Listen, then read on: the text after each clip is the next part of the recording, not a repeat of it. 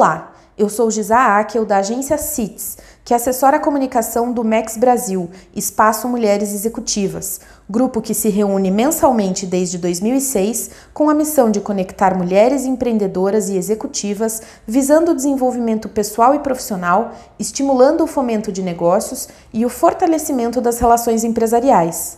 Seja bem-vinda ao primeiro podcast MEX Brasil Estamos nos adaptando aos novos meios na tentativa de tornar este conteúdo ainda mais acessível às rotinas aceleradas das mulheres do grupo. Espero que vocês gostem desta novidade. O tema de hoje é a nossa jornada do conhecimento a Brasília.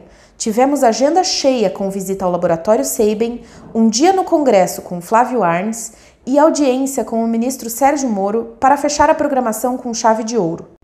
Em um grupo de 40 mulheres, pudemos prestigiar a trajetória vitoriosa do Laboratório Seiben, encabeçado por Sandra Costa e Janete Vaz, que já esteve em Curitiba em outubro contando o seu case ao MEX.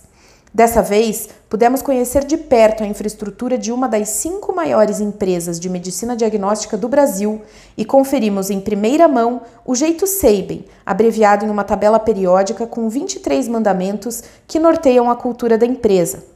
Há 13 anos reconhecida como uma das melhores empresas para se trabalhar na América Latina, o bate-papo sobre o negócio foi comandado pela presidente do grupo, Lídia Abdala. Equilibrando sonhos, necessidades, bem-estar e desafios, ela explicou que o segredo da marca é o seu propósito: inspirar pessoas a cuidar de pessoas, para que elas cuidem dos clientes. Afinal de contas, o negócio da Seiben é cuidado. Como um exercício de benchmarking, destacamos cinco práticas incríveis que apresentamos durante a visita e que podem servir como grande inspiração para os nossos negócios. Equidade e meritocracia. No segmento de saúde, onde a maior parte das empresas tem apenas 10 a 20% de mulheres em posição de liderança, o Seiben valoriza homens e mulheres com meritocracia. Assim, promove muitas mulheres em sua direção com o sistema de avaliação 360 graus, preenche 99% dos cargos de liderança com profissionais desenvolvidos internamente. A ideologia da marca também está presente em 100% das apresentações internas e externas. Levar o propósito da marca é garantir que a cultura Seiben esteja enraizada na percepção do mercado. 100% da empresa também é participante do planejamento estratégico da marca.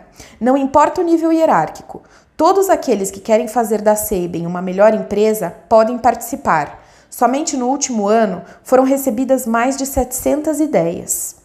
Valores e princípios.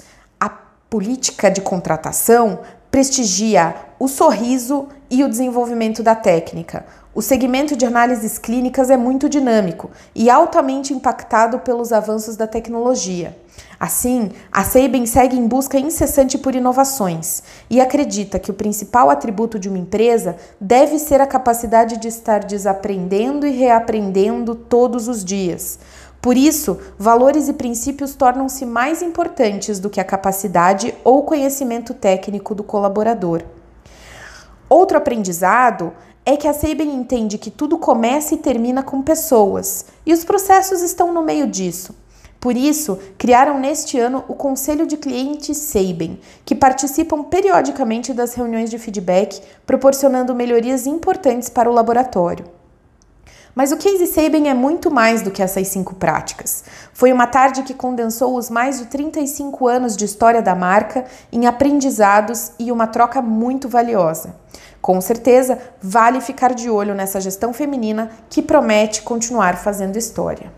E falando em fazer história, a agenda da terça-feira, 11 de junho de 2019, ficará para sempre marcada na história do MEX.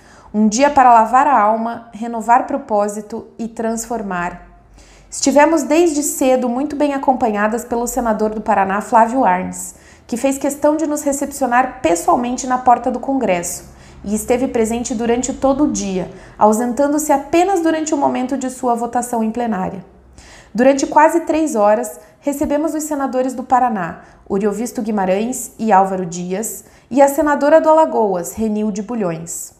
Nesta jornada, as executivas Catarina Harui, Regina Ramina, Margarete Groff, Nilva Paceto, Cláudia Lima, Márcia Krambeck, Luciana Esbrícia, Thaís Andrade e Daniele Artigas representaram o grupo ao preparar e entregar aos senadores do Estado as pautas MEX, com foco nos segmentos saúde, mulheres na liderança, aspectos tributários, previdenciários e trabalhistas.